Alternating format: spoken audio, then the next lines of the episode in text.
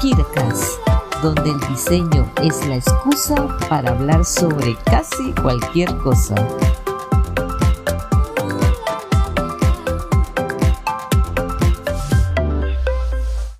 Oye, Mari, si te digo la palabra chofer de camión, ¿en qué piensas? ¿Lo puedo decir? Seguro lo puedo decir. o sea, tengo la libertad, tengo la libertad para decirlo. Tienes la absoluta libertad para decirlo. Si me dices chofer de camión, yo lo asocio con un bigote.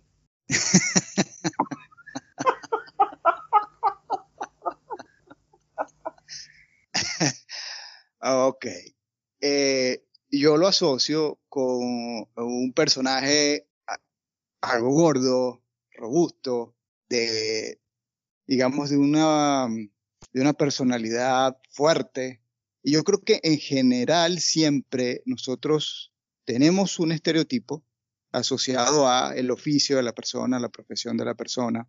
Ahora, lo fascinante de eso es que eso va cambiando en el tiempo. Y así como te, te pregunto por, por lo del chofer de, camión, en el pasado, cuando, cuando éramos niños, yo recuerdo que eh, los conductores de autobuses, autobuses expresos, recuerdo porque viajábamos mucho con mi familia en las vacaciones, era más o menos el, el, el mismo estereotipo de persona, ¿no? Eh, porque er, eran otras tecnologías, eran otras maneras, pero en la actualidad eso ha cambiado mucho. Ahora el, el cambio de la tecnología, o sea, las facilidades que ha dado eh, la tecnología en esos oficios, ha hecho que las personas que ejercen esos, esos oficios o profesiones también hayan cambiado su perfil, ¿no? Entonces, como en el episodio pasado estuvimos hablando acerca de lo que significaba el diseño, entonces yo creo que lo más adecuado es que en esta oportunidad hablemos de el que opera, ¿no? El que lleva a cabo el acto de diseñar, porque igual en el tiempo eso ha ido cambiando, algunas cosas se mantienen, pero creo que es lo más pertinente que sea el tema de este capítulo. ¿Te parece si empezamos? Excelente, empecemos. Ok, entonces aquí vamos.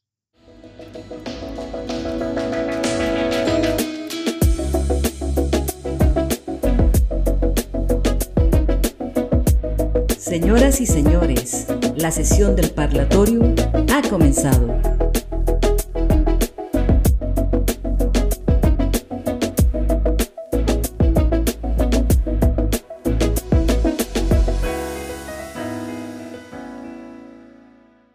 Bienvenidos al segundo episodio del podcast KiraCast. Eh, en esta oportunidad nos encontramos dentro del programa Parlatorium en su tercera sesión y por un espacio aproximado de una hora estaremos María Alejandra Moy y quien les habla Irani Benavides conversando, eh, discutiendo, analizando y teniendo cualquier ocurrencia sobre cualquier cosa desde el punto de vista del diseño. En esta oportunidad, el tema de nuestro episodio lleva por título Diseñador, descubriendo al personaje cuando, cuando pensamos en, en, un diseñador, pensamos en alguien que está creando cosas, ¿cierto?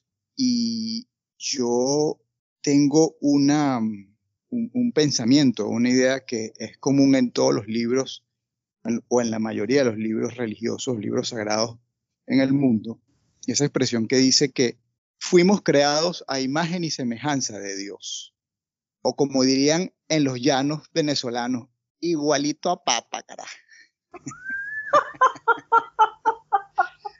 Por lo tanto, si el nombre de Dios lo hemos asignado a ese o a esos que crearon nuestro universo, él, ella o quienes sean, nos hicieron a su imagen y semejanza, significa entonces que la capacidad creadora es innata en los seres humanos.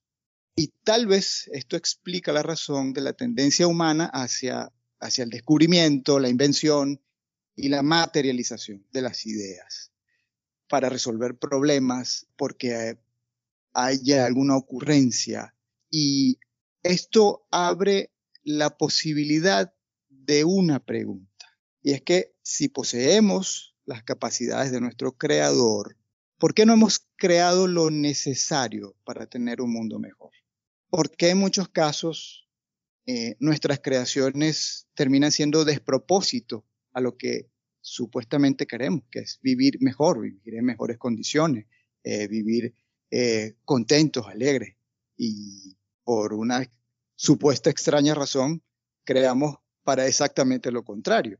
En mi opinión, creo que no hemos atendido lo suficiente al diseñador, al creador que llevamos dentro, para que pueda desplegarse con todas sus habilidades, con toda su capacidad y con la atención plena en crear un mundo mejor.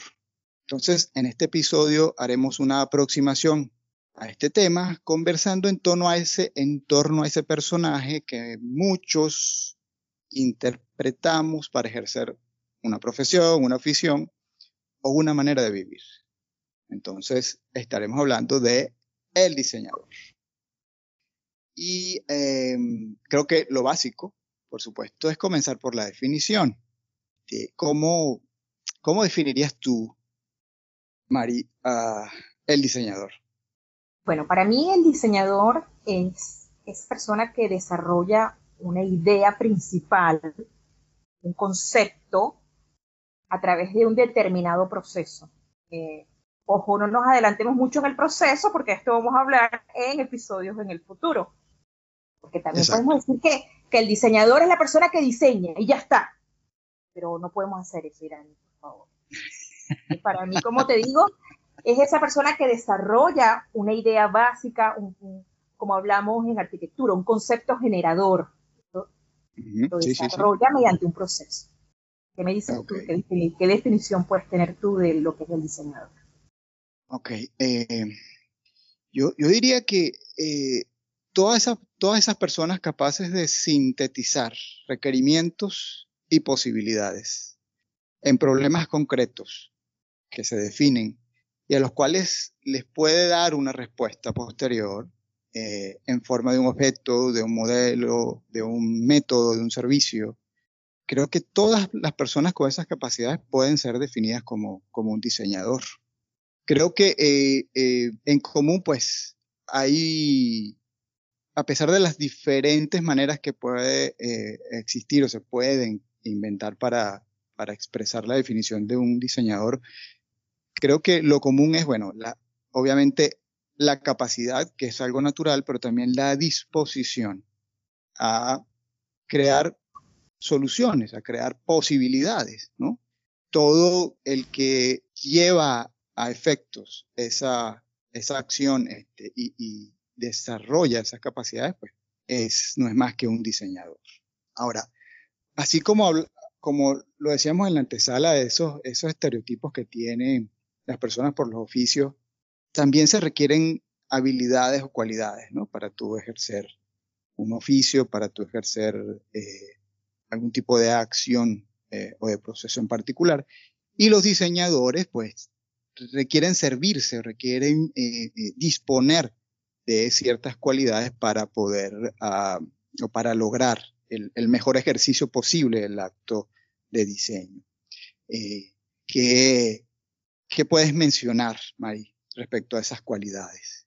Sabes que eh, ahora, antes de hablarte de las cualidades que me estás, diciendo, lo que se te viene a la cabeza, yo digo que si uno no fuera arquitecto, por ejemplo, si no fueras arquitecto y fueras a una tienda y te dicen, señor, espera un momento que ya lo va a atender la diseñadora, ¿qué, ¿cuál es la comunicación intrapersonal que tú tienes contigo mismo? ¿Qué piensas que va a venir?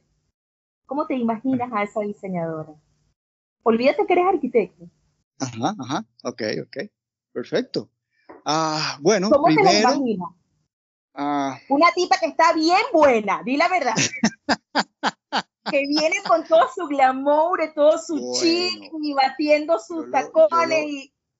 yo lo iba a decir así como adornadito, una muchacha bien vestida. Pues.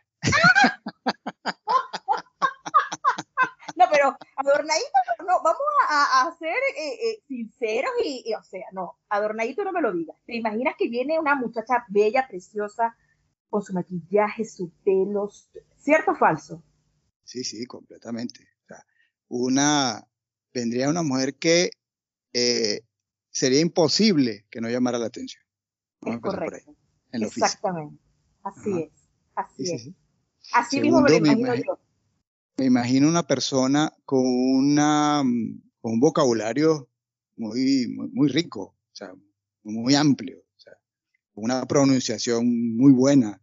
Este, uh, pero me surgen dos vertientes y no sé si es por eh, mi parte de arquitecto que se quiere meter no, no, pero olvídate de eso, eso no la dejes entrar, no la dejes pasar, déjala, déjala fuera esa parte de arquitecto, no dejes que entre.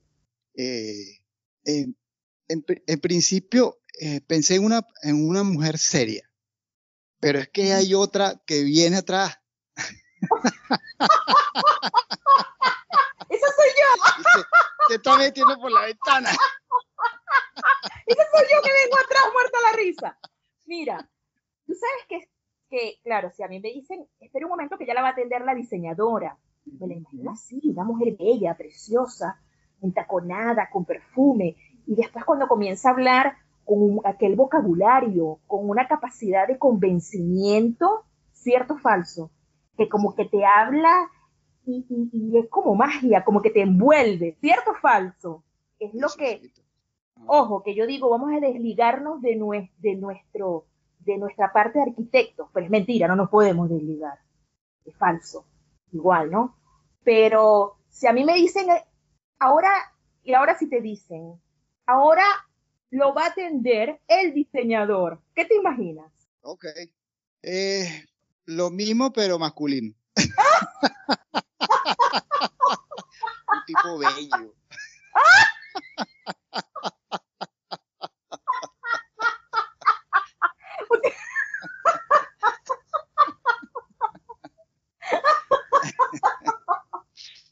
Bueno, yo me imagino lo mismo, un tipo bello, hermoso, precioso, chic, glamour, caché, ¿qué quieras que te diga? Pero fíjate que, que, fíjate, fíjate tú, algo, algo, interesante aquí en, que acotar en este, en, este, en este punto. La creencia o el arraigo cultural, que aunque uno no lo crea, está ahí siempre, ¿no? Eh, siempre detrás de la cortina, que tiene que ver con la cultura latina, siempre te antepone ante la figura del diseñador, del masculino, o sea, un hombre afeminado. Es correcto, exactamente. Pero es la cultura que está ahí siempre como susurrándote en el oído, ¿no? Y, aunque tú no lo creas, está ahí. Sí, claro, es que está ahí y por más que es involuntario, es inconsciente, por más que tú quieras que no sea así, es difícil, es difícil. Porque esa parte tuya del, del, hipotálamo que está por allá atrás te va a decir siempre eso.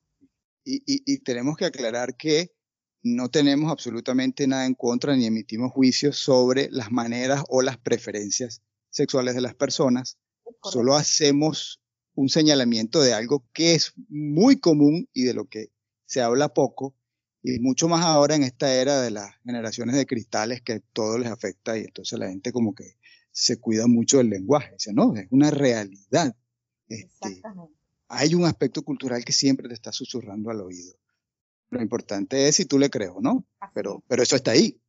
Y fíjate que yo te, eh, o sea, hicimos este ejercicio que te dije porque me vino a la mente, que cuando te viene aquella muchacha bella, hermosa, mamacita rica, y, cuando te empieza a hablar te envuelve de aquella magia, y si fuera el hombre bello, hermoso, no sé qué cosa, igualmente los dos deben tener las mismas cualidades para que desempeñen bien su trabajo como diseñador. Era lo que estábamos hablando ahora. Si, por ejemplo, eh, tienen que tener una capacidad para innovar. Fíjate que esto puede parecer algo muy obvio, ¿cierto? Pero si un diseñador no cuenta con esta cualidad, y se limita es a copiar o a imitar estilos de otros diseñadores, nunca va a pasar al siguiente nivel, no va a subir de escalafón, va a quedar donde está. Y obviamente no va a adoptar un estilo que lo caracterice personalmente, que lo identifique como diseñador. Entonces, la capacidad de innovar es fundamental para un buen diseñador.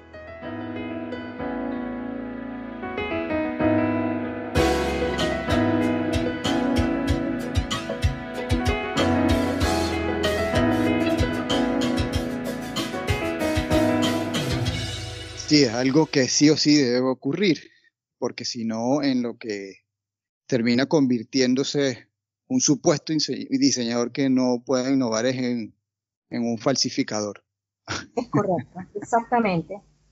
Y después, fíjate que quiero, o sea, quiero eh, como una cadena con, la, con otra cualidad, como si fueran eslabones, que es trabajar en equipo. El buen diseñador debe trabajar en equipo. Pero imagínate que el que trabaja en equipo y no tiene la capacidad para innovar. ¿Qué pasa allí? Se está copiando de los compañeros de equipo. es el copión del salón, correcto. Es el copión del salón, es el copión de la oficina, es el copión de todo lo que hacen, es el que nadie lo quiere porque lo que hace es copiarse y copiarse. Y termina siendo una persona que no puede trabajar en equipo porque no trabaja de manera colaborativa, porque obviamente no tiene, no tiene ideas para innovar, para participar, para colaborar en el trabajo en equipo que se hace. Porque acuérdate que cuando trabajamos en equipo desarrollamos ideas complejas, tenemos que sacar respuestas para un determinado problema a gran escala y eso tiene que requerir integración con el resto de los compañeros. Eventualmente tenemos que hacer equipos multidisciplinarios, personas que por allí somos diseñadores, ponemos el ejemplo de nosotros, somos arquitectos y trabajamos con ingenieros civiles, con ingenieros eléctricos, con el ingeniero que hace, con el mismo maestro de obra. Y pues tenemos que tener la cualidad o la capacidad para trabajar en equipo y poder tener los métodos y las visiones diferentes para trabajar en conjunto. ¿Ok? Eso, como diseñadores, nosotros y todos los diseñadores lo debemos poder manejar para poder hacer un trabajo correcto, un buen trabajo diseñador. Sí, y es que para, para poder trabajar en equipo, cada integrante de ese equipo necesita ser un generador de respuestas. Es decir, las grandes respuestas que obedecen, bueno, a diseños complejos, a ideas mucho más ah, extensas, requieren de esas pequeñas respuestas que se van concatenando, que se van uniendo y generan la, gran respuesta final. Entonces, eh, si, alguien pretende formar parte de un equipo, de un equipo en todo lo que eso implica, ¿no? Un equipo eficiente, un, equipo que, que, funciona, esto tú debes ser capaz de generar esas respuestas en, el, en el espacio y el rango que a ti te corresponde dentro de tu responsabilidad, porque de otra manera, sencillamente te vas a convertir en un peso para el equipo y evidentemente en algún punto terminará saliendo al equipo o llevando al equipo al desastre, porque así es muy difícil se puede. No, no, no sales por voluntad propia.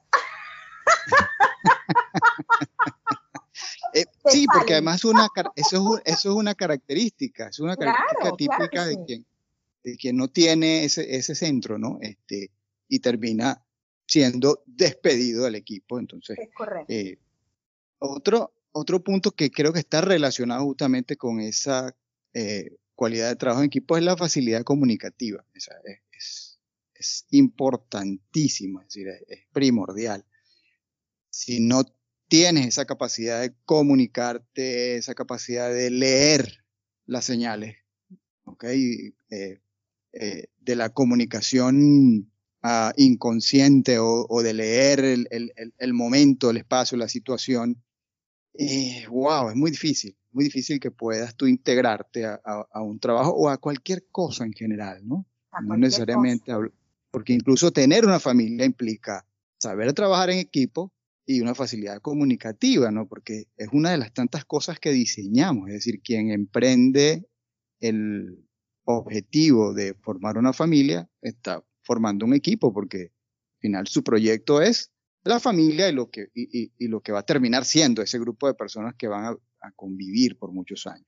Entonces, este, cuando, cuando estamos haciendo mención a todo esto, a pesar de que terminamos eh, entrando siempre en nuestro oficio, ¿no? O basándonos en, nuestro, en, nuestra profesión, eh, no estamos dejando por fuera ningún otro aspecto, solo que eh, nos enfocamos hacia allá porque este, es, es nuestro punto de referencia o, nuestro punto de partida, pero sin embargo, con este comentario quiero hacer ver que esto es aplicable a todas las áreas de nuestra vida.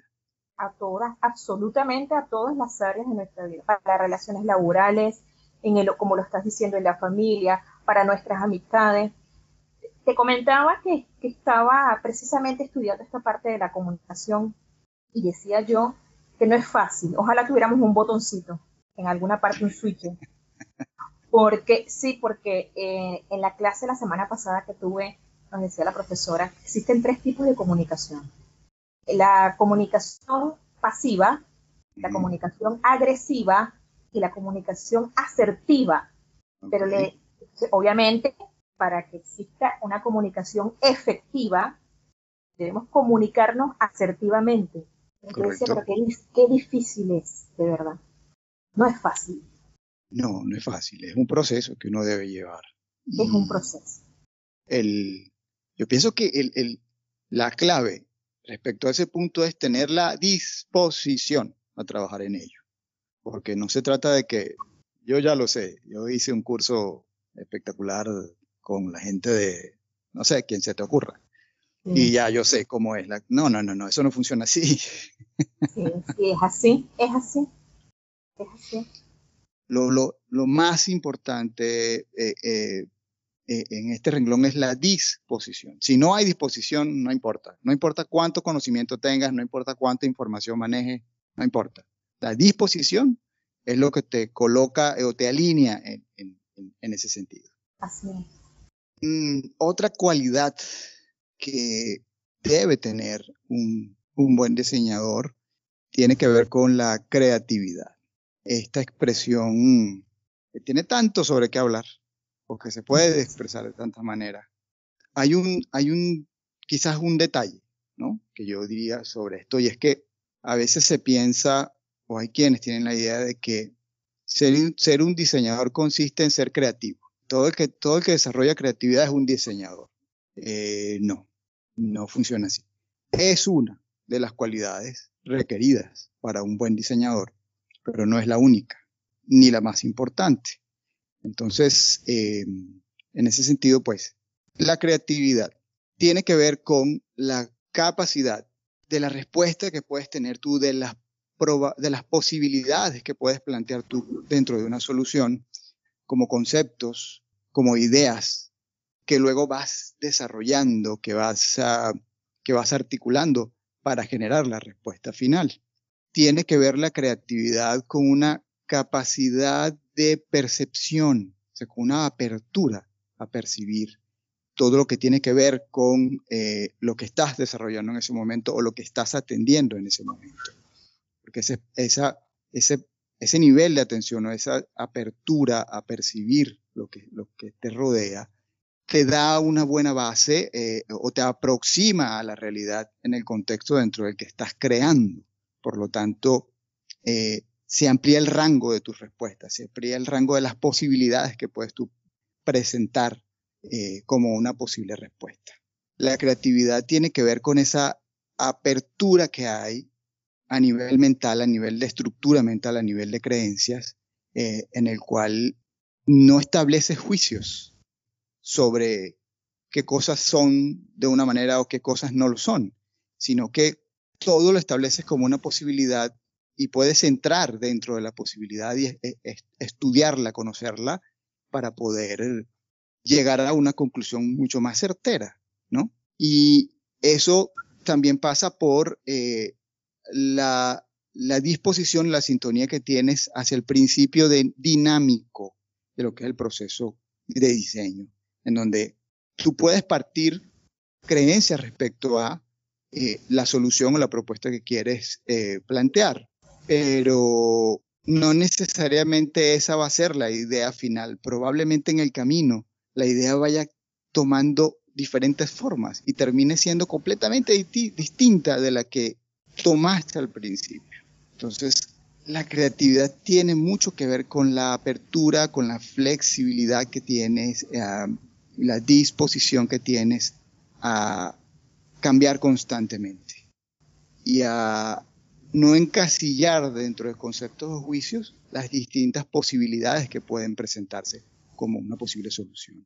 Sí, fíjate que te comentaba Irani el otro día, no sé si lo recuerdas, que me puse a, como a chismear en Instagram buscando páginas de diseño. Y conseguí una de, de, una gente que, que son diseñadores gráficos. No sé si es una sola persona, son varios, de verdad no sé. Pero me dio mucha risa porque esta gente hacía logos y, y, y por allí una persona que quizás no entiende de, no que no entiende, sino que no, no, no tiene, digamos, la parte técnica, o no sé, o por allí una persona que es menos detallista, pero veo los logos y me quedo sorprendida porque todos eran iguales, todos eran el mismo logo. Sí. El de la marca de, de, el de la repostera, porque el de la repostera. Después el de la marca de galletas. Después el de eh, la urbanización de no sé qué cosa, del alquiler de no sé. Después el, era el mismo logo. Le cambiaban los colores, le cambiaban la, la imagen y era el mismo logo. Una cosa impresionante. Sí, eso es, eh, ¿Dónde se le habrá quedado la creatividad a esta gente?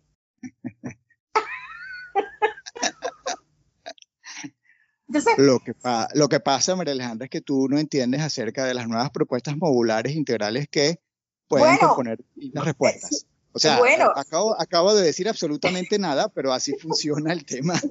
Estamos cantinfleando. No, es que yo decía, no esto no puede ser. O sea, esta persona o este personaje o este grupo, porque realmente no sé, porque es que ni siquiera me, no, despertó mi, en mí el interés de investigar más. Cuando vi que todo era lo mismo, lo cerré y no quiero ser más presente.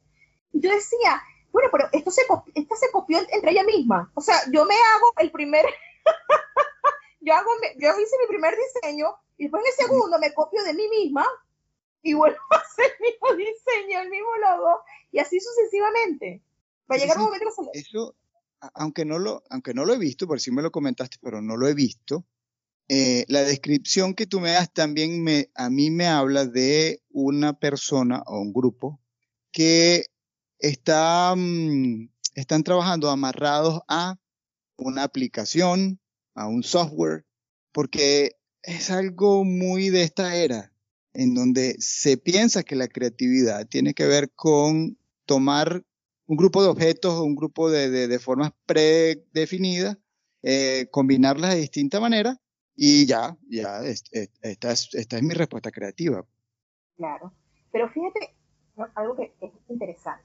La creatividad es lo que a uno como diseñador le permite hoy en día, claro, obviamente hay otras características, otras cualidades de las que ya hablamos y otras que vamos a hablar ahora, pero la creatividad es lo que me permite a mí como diseñador destacarme con respecto a la competencia hablando del punto de vista de competencia, ¿cierto? O sea, es lo que me destaca, porque yo puedo tener todo lo demás, pero si no tengo la creatividad, no es la única cualidad, pero sí es, sí es una de las más importantes.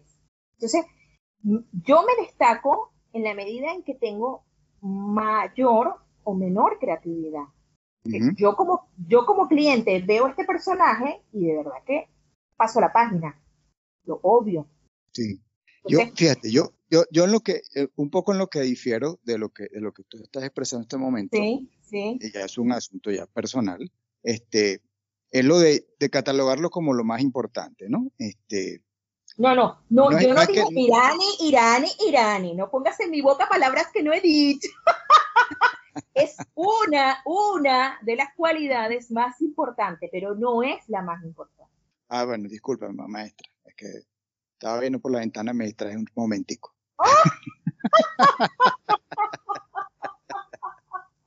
es una de las características más importantes. No, te digo, yo he conocido diseñadores que tienen poca creatividad y son espectaculares, de verdad. Es más, yo te lo digo, yo, yo, mi persona como diseñadora, a mí la creatividad me cuesta, ¿me entiendes? Pero tengo, porque lo sé, tengo el resto quizás de las cualidades más desarrollada, la capacidad organizativa, trabajo en equipo, porque lo he estudiado, el hecho de trabajar en equipo, cómo son los procedimientos, y muchas otras cosas, eh, eh, qué sé yo, las habilidades comunicativas, el lenguaje, no sé, y ya después vienen otras cosas neurolingüísticas, neuro, neuro, neuro, todas las neuros, pero, por ejemplo, y después hay otros diseñadores que son, suelen ser muy creativos pero le faltan muchas cosas. Tú y yo conocemos muchos personajes así. Correcto, correcto. Es que justamente ese, ese es el punto y qué bueno que llegaste ahí. Porque cuando tú eres muy creativo, pero solamente muy creativo, ¿en qué terminas convirtiéndote? En un personaje que expresa unas ideas espectaculares por las que todo el mundo se babea, pero que nunca llegan a buen término. Pero Irani, si tú, y yo conocemos en el, en el proceso. Claro, tú y yo conocemos muchos personajes así. Sí, por supuesto. Es Cierto. O sea, que eran unas ideas y una cosa que tú dices, Dios mío, ¿y este que se fumó? Unas cosas fantasmagóricas, psicotrópicas, espectaculares, y, y, no se llegan a concretar desde ningún punto. Quedan en el aire, quedan flotando. Sí, sí, sí, es correcto, es correcto. Por eso es que es un balance, es un balance que hay que tener en todas las cualidades. Exactamente. Entonces, ¿qué, ¿qué, otra cualidad por ahí este, piensas, Mari? Bueno, te pudiera decir que nosotros los buenos diseñadores, o sea, insisto que uno tiene que quererse uno mismo. Se te está pegando.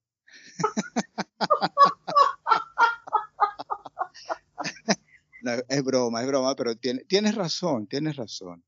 Hay, hay, una, hay una diferencia cuando uno eh, alardea. la diferencia está entre alardear y entre aceptar lo que uno es. distinto. Irani, te amo. mira, mira, me alegra mucho que aceptes lo que soy.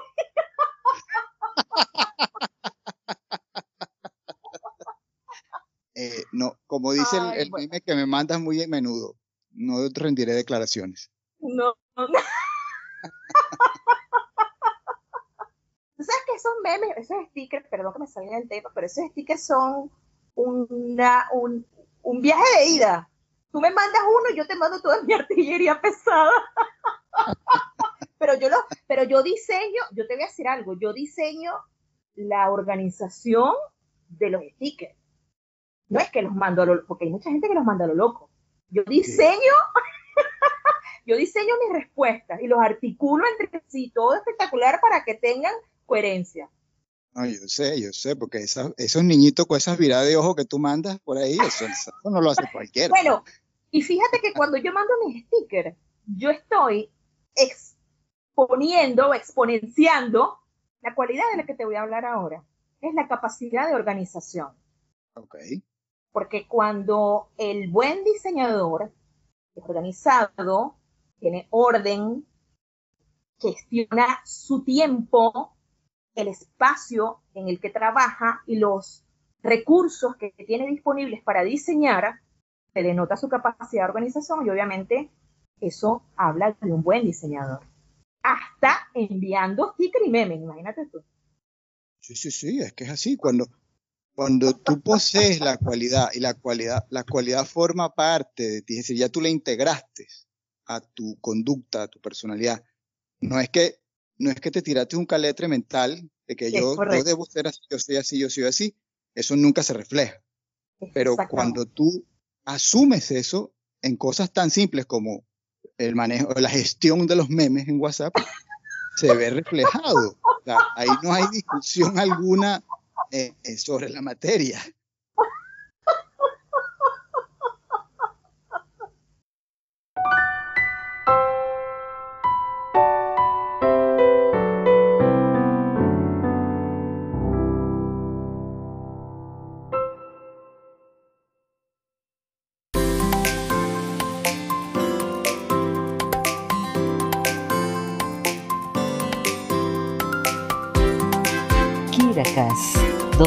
Diseño es común, es divertido, es inteligente.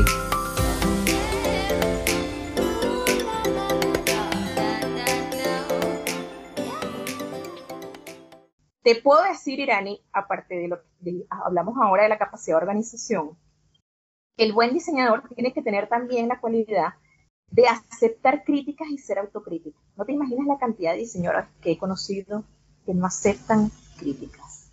Cierto, tú también debiste haber conocido más de uno.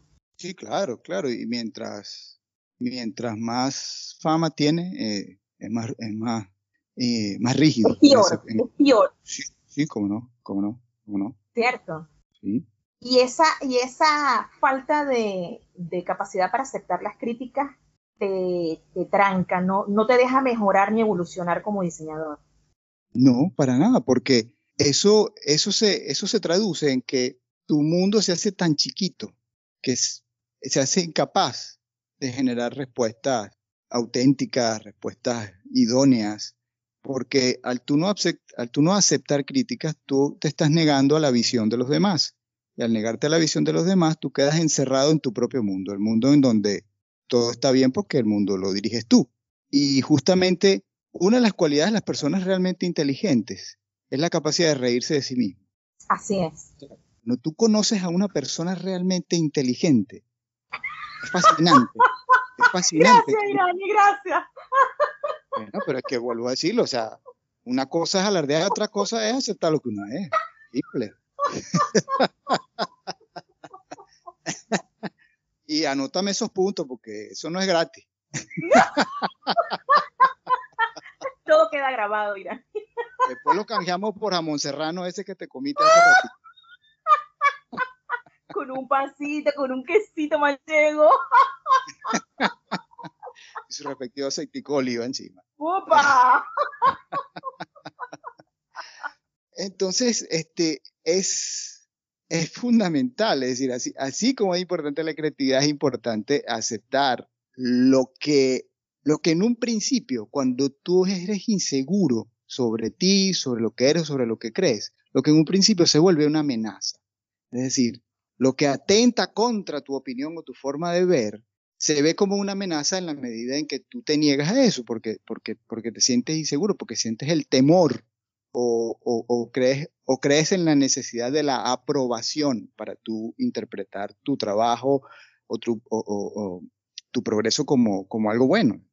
Este... Precisamente, Irani, esa palabra que acabas de decir, progreso, cuando el diseñador no acepta críticas ni se autocritica, se queda reducido en ese pequeño mundo y no pasa a un siguiente nivel, no crece, no, no, no se desarrolla, se queda allí.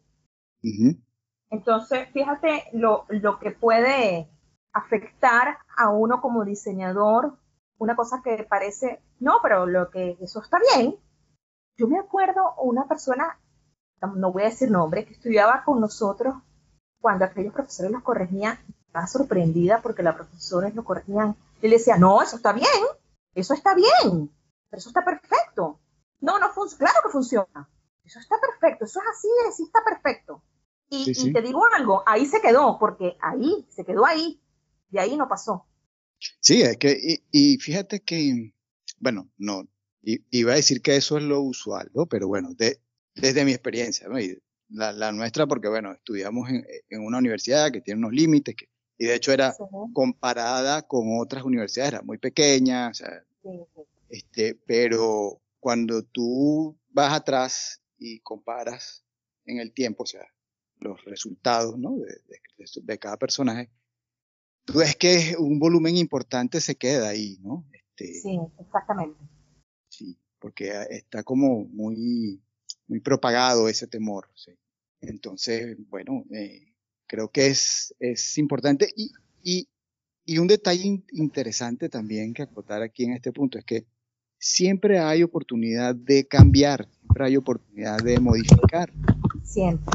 No se trata de porque, porque no, lo, no lo hiciste durante tu época de estudiante o no lo hiciste durante tus inicios como profesional. No significa que no puedas en el futuro en, o en cualquier momento este, hacer una, un cambio, una modificación. Para Yo te voy a decir algo, Rani. Yo soy una persona que a mí me cuesta mucho aceptar las críticas. Lo acepto, de verdad. Pero lo entendí, como lo hablábamos antes, eh, fue un proceso, lo entendí. Lo entendí. Eso de críticas constructivas, destructivas, no sé cómo sean las críticas. Críticas para mí son críticas, pero a mí me costaba mucho aceptarlas. Me costaba muchísimo. Y fue un proceso que lo hice, lo aprendí y lo asumí y ahora realmente puedo aceptar una crítica. La acepto. ¿Qué hago con esa crítica después que la acepto? Eso es otra cosa. Pero la acepto. La cuestión es aceptarla. Ya después tú ves qué haces con ella, de qué manera la utilizas, si la utilizas o no la utilizas. Pero la cuestión es aceptarla. Pero yo creo que ya el hecho de aceptarla va a tener en ti algún efecto, o sea, va a generar un impacto. Ahora, ¿cuál es el rango de ese impacto? Es, otra cosa, ¿no? Que es lo que tú dices, ¿qué haces con eso? Bueno, pero al aceptarla, ya entró en tu proceso de reflexión, este, y algún impacto va a tener la crítica. Así sea que te lances por la ventana o cierres la puerta para pegar gritos porque... No, y, después que entra, entra, Irani. ¿Tú sabes cómo es? Después que entra, ya está. después que entra, pasa por la nevera, agarra el jamón y... Pero, ¿sabes qué? Yo, yo parto de la idea de que eso es parte de, del proceso humano. Es decir, a mí me cuesta, a mí me cuesta creer que hay personas que de, una manera natural, así como que, ah, bueno, yo no sé, pero yo soy así de toda la vida, pues, que, al, que exista alguien que acepte las críticas de buenas a primeras así muy, muy tranquilazo, pues, así como, nací maestro ascendido del cuarto Dan. No lo creo, o sea, yo pienso que eso es, eso es parte del proceso humano. Tú sabes que me estoy acordando que mi mamá es una persona que habla muy duro, ¿no? Entonces, me acuerdo que mi papá le decía mucho cada rato que no hables tan duro, no hables tan duro, no hables tan duro. Y yo creo que mi mamá en un momento fue la gota que derramó el vaso y estábamos, porque nosotros fuimos seis hermanos, éramos muchos, una familia grande, ocho personas. Entonces, cuando en un momento mi papá le dice, bueno, pero no hables tan duro, se lo decía de buena manera, o sea, no de mala manera, no hables tan duro, que no sé qué. Yo creo que en un momento la agarró atravesada, no sé cómo fue la cosa, y le dijo, bueno, pero no hables tan duro. Bueno, pero ya está bueno, le dijo mi mamá. Yo hablo así porque yo nací así. Y porque en el oriente se habla así. Porque la brisa se lleva al...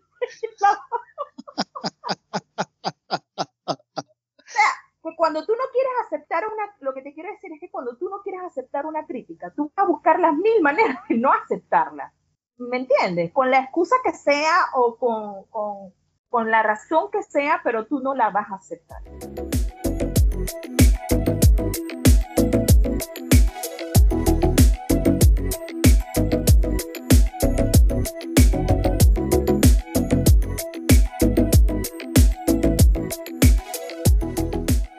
Entonces, nada, si, si estás escuchando este podcast y llegaste a este punto, ah, significa que pues tienes dos posibilidades. Comienza a trabajar en las críticas o sigue negándote a las críticas con la diferencia de que a partir de este momento ya sabes que tienes un techo y que de ese techo no vas a pasar.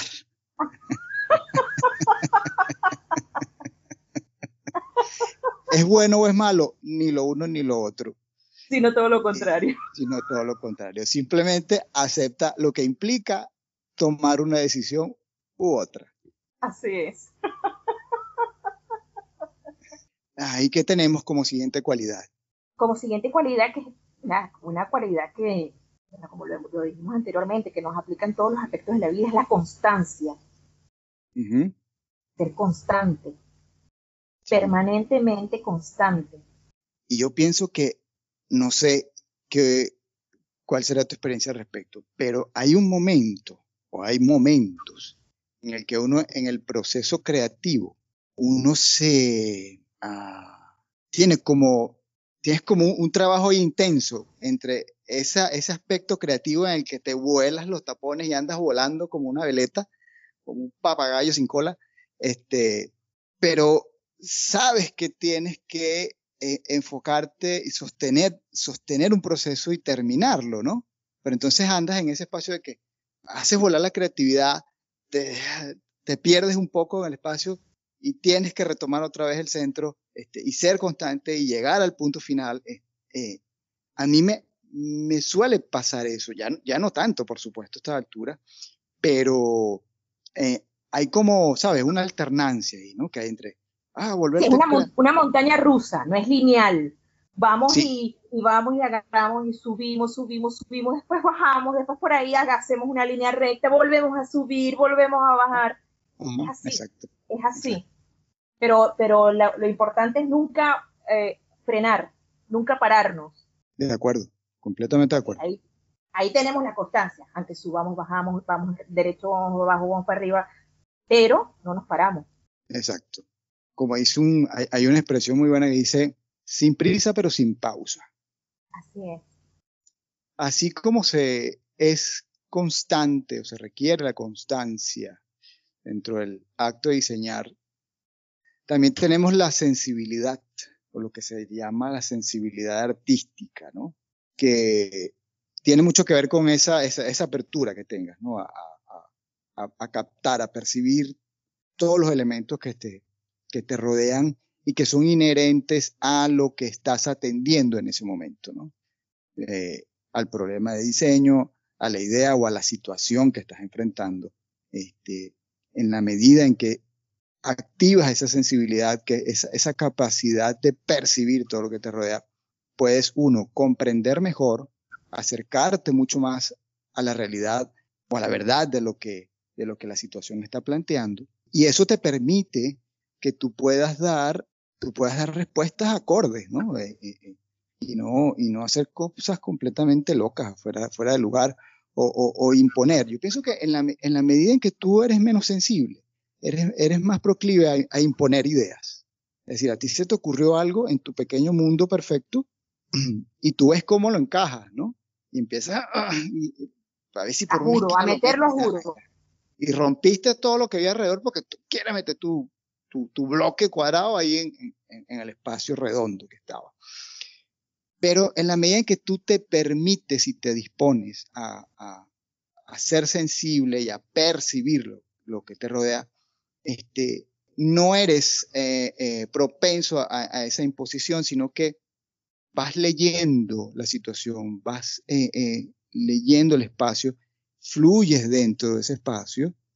Y así como decíamos en el, en el episodio pasado, que la arquitectura tiene que ver más con el modelar espacios que con crearlos, porque eso no es, no es, no es posible. Entonces, en esa misma medida que tu sensibilidad está activada y dispuesta, este, tú fluyes y modelas la solución que, que se te ocurre, ¿no? Este, sin, sin forzar absolutamente nada. Porque en la medida en que fuerzas algo, en la medida que impones algo, eso eh, demanda de ti más recursos, demanda, demanda de ti más esfuerzo, terminas agotado y, y, y, y, das una respuesta torpe. Y sabes que cuando, cuando falta, falta esa sensibilidad, terminas creando productos sin sentido humano. Fíjate que te voy a dar un ejemplo. Uh -huh. Yo soy una persona que yo pienso que la sensibilidad, eso sí, se nace con eso, se tiene adentro. Ajá. El que me diga que se hace, que se haga él. Porque, porque yo de verdad siento que con eso. Hay una parte de la, del, del, diseño, no voy a decir de la arquitectura, que a mí me gusta mucho, que es el paisajismo. Me encanta. Y uh -huh. no es que, porque en un momento pensé que me había convertido en la viejita de las matas. Okay. Pero no me, pero no, no, no es, que no, no es que soy la viejita de las matas, es que tengo una sensibilidad de verdad, no por la naturaleza, sino por, por, por la flora, por la fauna, por la vegetación. Tú sabes que cuando yo vivía en, en, Puerto La Cruz, vivía en un conjunto residencial que son cuatro edificios y en el centro tiene una placita. La placita uh -huh. tenía un árbol enorme que el árbol tenía el tiempo que se hizo el conjunto, 40 y no sé cuántos años. Wow. Total es que el árbol eh, caían las hojas y muchos vecinos estaban muy molestos porque les fastidiaba las hojas. Las conserjes de los edificios tenían que recoger las hojas a cada rato porque no es un país en el que hay estaciones y recogen las hojas solo en otoño, sino que tienen que recoger las hojitas todo el bendito año. Uh -huh, cierto. Un día, un día, escucho un ruido ensordecedor y cuando voy hacia el balcón estaban talando el árbol. Wow. El árbol fue talado, porque no fue podado, fue talado. Yo de verdad, Irani, o sea, lo que yo sentía en ese momento, no lo podía creer. Sí. No lo podía creer. Bien. O sea, Bien. que fíjate tú, bueno, una palabra que no me gusta usar, pero fíjate tú lo que es la ignorancia, lamentablemente. Uh -huh. o sea, me molestan las hojas, vamos a talarlo. ¿Quieres que te diga lo que pasó luego de que el árbol fue talado? La plaza no fue usada nunca más. Claro. Nunca más fue usada. ¿Sabes por qué? ¿Quién se iba a sentar en esos bancos después de recibir no sé cuántas horas de sol? Nadie. Nadie. Sí. Desde el momento en que ese árbol fue talado, la plaza estuvo solitaria siempre. siempre. Entonces, esa sensibilidad, que fíjate tú que esto que parece una cosa tonta, pero esa sensibilidad eh, la podemos llamar sensibilidad artística, sensibilidad humanística, sensibil, como la quieres llamar, pero es una sensibilidad que el diseñador tiene que tener, porque es como, tú, como, como, lo, como lo hablabas ahora. Entonces, estás obligando, estás forzando a hacer cosas que no tienen que ser. Sí. Que al final terminan dañando. En lugar de dar una respuesta, que es lo que buscamos con el diseño, terminan creando problemas. Exacto, exacto. ¿Cierto? Un efecto totalmente contrario al que se quiere llegar cuando planteamos un diseño. Exacto. Así, así es como se originan los despropósitos. Es correcto. Tú trabajas en una, digamos, mentalmente estás ubicado en una dirección y estás trabajando en el sentido opuesto. Así es.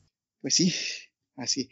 Y entiendo eso que dices del árbol porque a mí me pasa, me pasa igual. Es decir, yo cuando veo que están, eso, talando un árbol pegándoles a una motosierra, oye, no te voy a decir que siento el dolor del árbol, no voy a llegar a, ese nivel, pero, pero, pero no me siento bien. ver ese episodio, oye, yo, yo, yo siento, yo tengo la sensación de ese ser que está ahí, que está vivo, por el amor de Dios. Son, son, son un florero, unas, unas matas de plástico. un ser que, que respira, que, que siente. Entonces, wow, o sea, no, no, no, no me gusta, realmente no, es, desagradable. Y eso tiene que ver, como bien tú lo dices, con la sensibilidad. Cuando tú estás encerrado en ti, bueno, tú te llevas por medio de lo que sea, porque no lo ves, pierdes la visión. Claro. Ok, este, luego de, de hablar de la sensibilidad, entonces pasamos a un punto ya que tiene que ver con la mente, ¿no? Porque este, esto, esto, es, esto es una actividad, es, es, es un acto que, que nos involucra de manera integral, involucra absolutamente todo el ser en, en, en esa ejecución, ¿no? implica el alma, implica el alma, la sensibilidad, la capacidad perceptiva, pero también implica la mente, los procesos analíticos, los procesos eh, eh, de, de, pensamiento. Entonces, la capacidad analítica es importante también eh, como una cualidad en el diseñador. Es decir, este, una vez que percibes, una vez que has captado eh, toda esa información o todos esos elementos que, que, que están allí presentes, eso como, como información recibida no, no, no, no vale mucho, ¿no? Ni tiene mucho sentido. Este, cuando se complementa con, con un, un, proceso analítico, entonces va tomando un orden, este, va tomando un sentido y es cuando avanzas a, al siguiente nivel en el proceso de, de tus respuestas. Entonces, es, es, importante cultivar la capacidad de análisis de todo lo que puedes eh, percibir, de todo lo que puedes captar, eh, para que puedas darle orden y sentido a tus respuestas. Así es. Y te digo algo, y si, por ejemplo, a mis hijos, que ellos no quieren cultivar la capacidad de análisis, entonces hay que hacer lo que le cultiven. Claro. Yo los hago que los que cultiven. Ah, no quieres cultivar, cultiva. Porque es que el ser humano tiene que, tiene que, tiene que, es que sí, es que desde pequeño, o sea, desde pequeños no, desde chamos, tienen que aprender que no solamente el diseñador, el ser humano cuando se convierte en un ente que hace análisis, se convierte en un elemento analítico, todo le va a fluir mejor todo va a ser más claro. fácil. No te, no, o sea, no, no, te trancas, no te quedas parado en un sitio, sino que el camino sí. se te hace más fácil. Sí, sí. Y, y, y, no, y no se hace fácil, fíjate, fíjate que creo que aquí hay algo interesante eh, que acotar, y es que no se hace fácil no porque tú digas, ah, bueno, no, ya ahora todo fluye muy, muy sencillo, las respuestas me llegan así como, ¿sabes? Como el, el, el, el medium que se conecta con aquella inteligencia superior no funciona así y nunca ha funcionado así. Claro. y el que lo siga creyendo, lo siento por ti, pero no es verdad. No se hace fácil por, por, por esa razón, sino porque esa capacidad analítica abre tanto tu pensamiento este, y le, le da, lo, lo oxigena y lo ejercita de tal manera que tú puedes dar muchas respuestas o muchas posibles respuestas al mismo tiempo. Este, y en la medida en que tú tienes más posibilidades y más elementos donde tomar elección, entonces más rápido tomas una decisión. Claro. Así es como funciona.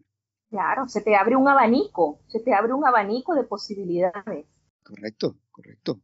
Y como decía una, una frase, recuerdo de este libro maravilloso de J.R. Tolkien, El Señor de los Anillos, eh, que uno de los magos le explicaba a uno de los personajes, decía, la única manera de que tú puedas saber que has tomado una decisión y de que, o de que has hecho una, una verdadera elección es que después de que tú has considerado todas las posibilidades o todos los elementos implicados en esa verdad, después que tú las has considerado todas y te has decidido por una, tú puedes decir con certeza que has hecho una elección. Mientras tanto, no, solo has seguido a otro, solo te has conformado, pero no has tomado una verdadera decisión. Es correcto. ¿Tú piensas que eh, ser culto lo podemos definir como una cualidad del diseñador? Yo pienso que sí. Hablando, buen, obviamente buen diseñador tiene una cultura general, mientras más amplia, mejor. Porque esa cultura general te va a ayudar o a maximizar las otras cualidades, ¿cierto? Sí. Una persona que es muy culta tiene una facilidad de, expresión impresionante. Es, buen comunicador, es buen parloteador. esa diseñadora buenaza que sale de la tienda a hablar contigo. Claro, porque si tú te imaginas que esa diseñadora buenaza te atiende y cuando te sientas tiene tres cucarachas en la cabeza. Sí, o tres Qué fastidio, ¿cierto?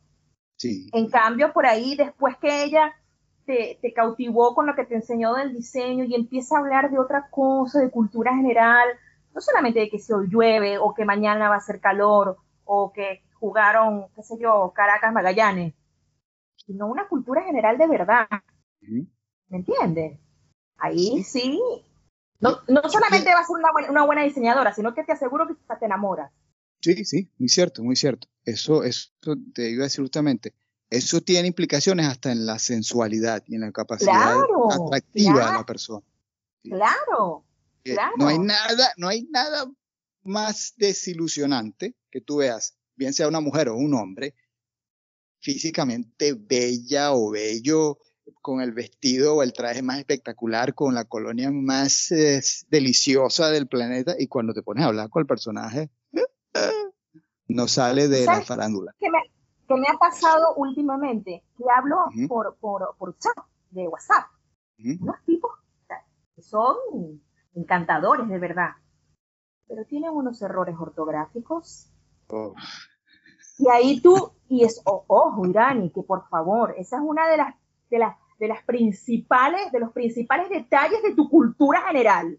Sí, correcto. Saber escribir, por favor. Y tú lees aquellos errores ortográficos que te provoca como que ¡ah! salir corriendo. Sí, sí. Provoca decir, eh, ya vengo, voy un momentico al baño y no regresar nunca jamás.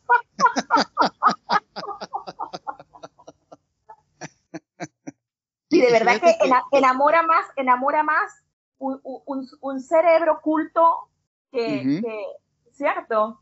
Sí, completamente que, otra cosa, no sé, no sé. Un cuerpo. Y haciendo, haciendo una analogía al respecto, digo que eh, eh, ese nivel de, de, de, cultura, es decir, el oculto que tú puedes hacer es como el, el tamaño o la cantidad de herramientas que tú tienes en una, en una caja de herramientas. Entonces, imagínate tú que tienes que resolver algo en tu casa, se rompe un tubo, y, tú tienes una caja de herramientas espectacular, bella, una Craftman de acero, eh, bellísima. Y cuando abres la vaina tiene un destornillador y un martillo. Y, entonces, más o menos, ¿qué hago yo con esto? Y el martillo está empatado, está roto, está empatado, pegado con. Exacto. Entonces, en la medida que tú eres un ser con un, nivel de cultura y de, conocimiento general muy amplio, entonces tú tienes una hermosa caja de herramientas con todas las herramientas necesarias para atender cualquier situación. Ve a ver, pues abra su caja de herramientas y revise a ver cuáles son las herramientas que les está faltando y atienda esa situación. Así es, exactamente. Después de hablar de este tema o de este punto dentro de las cualidades, entramos en lo que se conoce como el nivel de empatía que se puede o se debe tener cuando se es diseñador. Y en general, esto es algo que en realidad impacta en, todos los aspectos del ser humano, porque tiene que ver, hay una relación entre esto, el aceptar las críticas, la sensibilidad, porque si tú no puedes conectar con los demás, no puedes interactuar, es decir, no hay un proceso de socialización, no hay un proceso de vida, porque la vida entendida como que es el mundo donde yo estoy, donde yo respiro, como y, nada más, eh, no es cierto. Eso no es cierto. Tú puedes encerrarte en una casa, tú puedes encerrarte en cualquier lugar, o apartarte, irte a la montaña y no, y no convivir con más nadie. Pero lo cierto es que el fenómeno de existencia de cada ser humano sobre este planeta necesariamente requiere de la participación de, todas las demás personas, porque es imposible que un ser humano viva solo sin la intervención de las demás personas. Entonces, la empatía... yo, viví así toda, toda la cuarentena. Me estaba volviendo loca. Pero es que fíjate, una, una, una, cosa es, una cosa es que uno se aísle, ¿no? Porque el, el, punto es este, una cosa es que tú te aísles, pero que realmente tú vivas separado de los demás. Te pongo un ejemplo. Hay personas que se, se van al campo, se van, estos que llaman ermitaños, ¿no? A vivir solos por allá, aquel lado.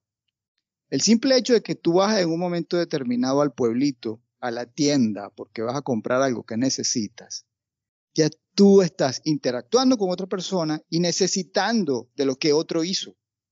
Entonces, no estás realmente apartado. Es correcto.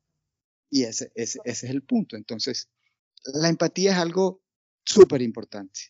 Es algo necesario y que no podemos obviar, porque de hecho, no sé si, no sé si dentro del rango de la psicología o de la psiquiatría, este, eh, cuando hablamos de psicópatas, hablamos de personas incapaces de desarrollar la empatía, incapaces de colocarse en la posición de los demás y por eso tienen esa disposición a acabar con la vida de otro, a, hacerlo sufrir, porque ellos no sienten lo que el otro está experimentando y por eso es que pueden cometer esos actos.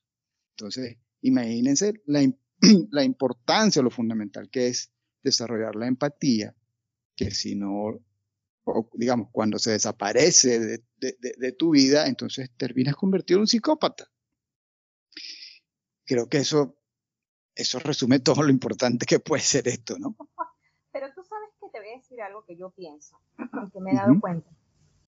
A mí me encanta pelear por Instagram, me encanta. Yo empiezo a leer todos los comentarios, 3.500 comentarios los leo toditos para ver qué dicen y, pero ¿por qué tú pones eso? Pero es que eso no es así, pero tal cosa, no sé qué. Me encanta pelear por Instagram. Bueno, el hecho es que la palabra empatía se ha prostituido. porque, porque yo no sé si, si, te has dado cuenta, o, no sé si, si has prestado atención, que ahorita todo es, pero qué falta de empatía tienes, pero no eres empático. Entonces, ante cualquier situación, la más mínima, que quizás no tiene nada que ver con empatía, tú dices algo, das una opinión, cualquier cosa, pero que falta de empatía. Un poquito más de empatía, por favor. Cuando quizás no tiene nada que ver. Entonces se ha prostituido porque se utiliza para todo lo que a mí no me gusta, lo que estás diciendo que no me gusta, eres falta de empatía. No sé si, si, si te pasa lo mismo, si lo has visualizado, si lo sientes así, pero yo precisamente en estos días estaba hablando de eso, que cómo se malutilizan la palabra empatía y la palabra resiliencia porque todo es, no, pero tienes que tener ese, no, pero, y la gente se lo tatúa de aquí hasta aquí, desde la muñeca hasta el ante, y no saben ni siquiera lo que significa. Sí, sí. Yo no, no lo he notado específicamente con la, con la, palabra empatía, pero sí hay muchas palabras que se vuelven moda. Y entonces todo el mundo uh, lo utiliza y lo utiliza. Bueno, la palabra empatía. Le dan un uso incorrecto. Claro, es lo que idea tiene de lo que están diciendo. Claro, entonces, por ejemplo, yo te voy a criticar a ti. Yanni, tú tal cosa. Alejandra, por favor, un poquito más de empatía. Bueno, mijito, pero te estoy diciendo que estás haciendo esto, lo estás haciendo mal. Yo lo estoy viendo desde afuera, tú lo ves de otro punto de vista, pero por favor, un poquito más de empatía. Y todo es así. Sí, sí, todo, todo es falta de empatía. Sí, bueno, esto, esto se va conectando poco a poco con uno de los episodios que vienen. Porque sí, este, a veces, o muchas veces, más de las que yo quisiera, se hace un uso incorrecto del, del vocabulario, del lenguaje. Así es. Entonces tenemos que ser empáticos, pero empáticos de verdad. Correcto. Empáticos de verdad. Porque si yo soy diseñadora, si la diseñadora es bella y hermosa, te empieza a hablar y no es nada culto, si tiene, sino que tiene las tres cucarachas, te empieza a hablar quién sabe de qué, y tú le vas a decir tal cosa y la diseñadora te va a decir, pero usted no está siendo empático conmigo. Mínimo le tiras un pequeño laruz por la cabeza.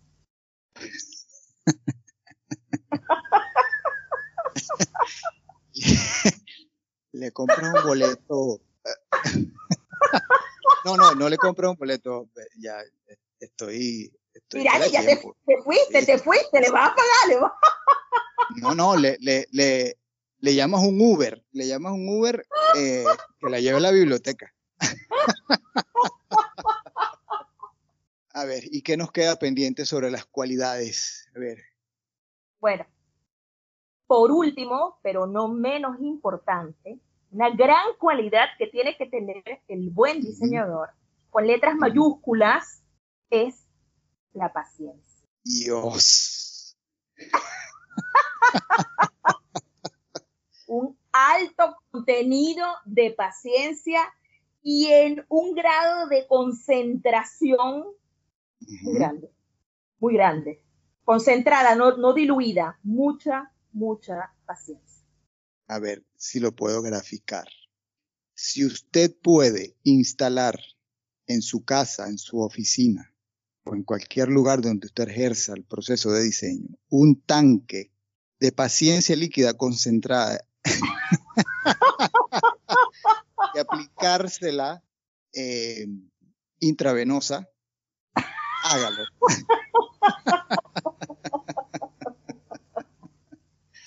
no digo más. Cuando haces lo que te apasiona, te zafas del tiempo. Y este episodio no fue la excepción. Por ello, decidimos separar el episodio en dos sesiones. Esperamos que la primera sesión haya sido de tu agrado y te invitamos a escuchar la segunda sesión en el momento y el lugar que prefieras, porque así son las cosas Internet.